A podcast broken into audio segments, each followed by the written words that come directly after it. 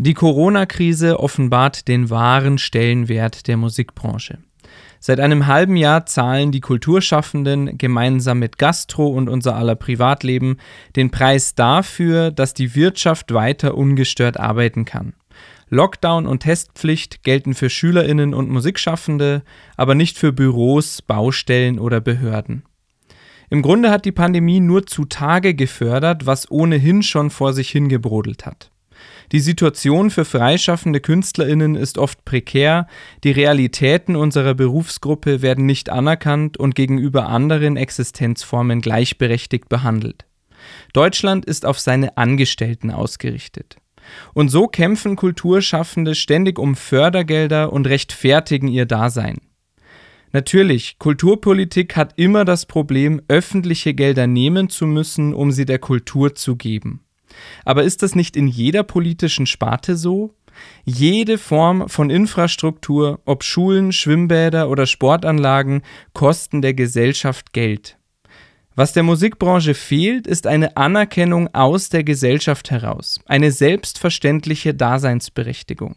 Wir müssen also lernen, das zu vermitteln, der Dienst für die Gesellschaft, der in unserer täglichen Arbeit steckt.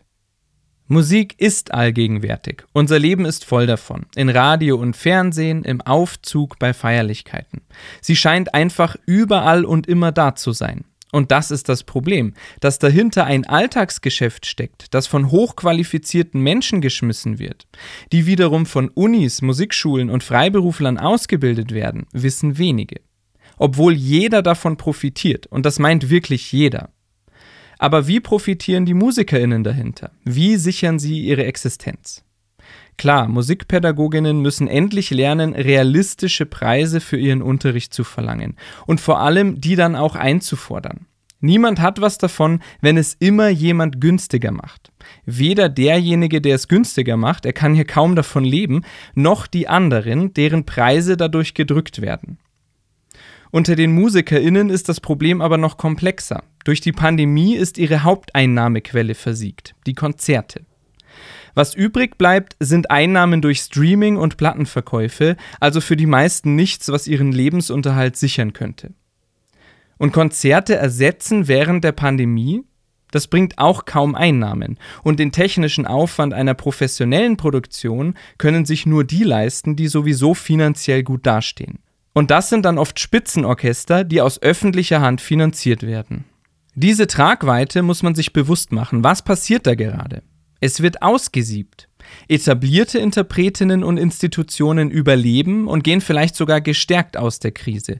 Die übrigen laufen Gefahr zu verschwinden. Kulturelle Vielfalt stirbt aus weil der Musikmarkt rein gewinnorientiert arbeitet und weil Kulturförderungen nicht allen Kulturschaffenden zugutekommen, sondern denen, die irgendwann mal als erstrebenswerte Hochkultur definiert wurden. Versteht mich bitte nicht falsch, unsere Konzerthäuser, Musiktheater und Orchester sind absolut unverzichtbar, davon bin ich überzeugt. Aber die Politik kann nicht entscheiden, was kulturell relevant ist und was nicht. Sie kann nur in musische Bildung investieren und KünstlerInnen ihre Existenz ermöglichen. So entsteht kulturelle Teilhabe. Wenn ein Teil unserer Gesellschaft sich vom stärker geförderten Kulturangebot gar nicht angesprochen fühlt, ist dieser Teil auch nicht bereit, dafür Steuergelder zu verwenden. Das heißt, es braucht mehr Musikvermittlung für die etablierten Konzerthäuser und deren Angebote müssen allen zugänglich gemacht werden. Aber natürlich müssen auch die Kulturschaffenden selbst dieser Aufgabe gerecht werden. Unser Selbstbild muss weggehen vom Einzelkämpfer, der als super erfolgreicher Musiker durchstartet und deshalb als einziger Unterstützung verdient hat.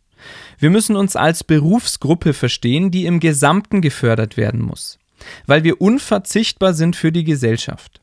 Unsere Arbeit ermöglicht erst, dass Musik unser gesellschaftliches Leben bereichert. Ein fest angestellter Cellist eines A-Orchesters sollte nicht anders wahrgenommen und behandelt werden als ein freiberuflicher Jazztrompeter oder die Dirigentin eines Laienblasorchesters. Alle drei arbeiten im Grunde für dieselbe Sache.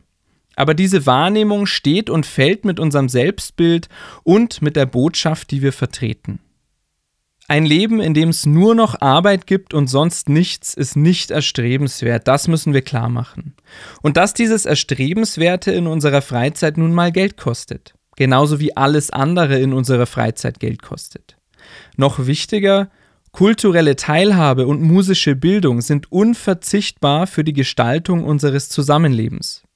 Und weil die Gesellschaft nicht nur aus Hörerinnen eines einzelnen Genres besteht, müssen wir alle Genres und alle Musikschaffenden fördern. Und weil wir das morgen auch noch wollen, insbesondere die Musikpädagoginnen.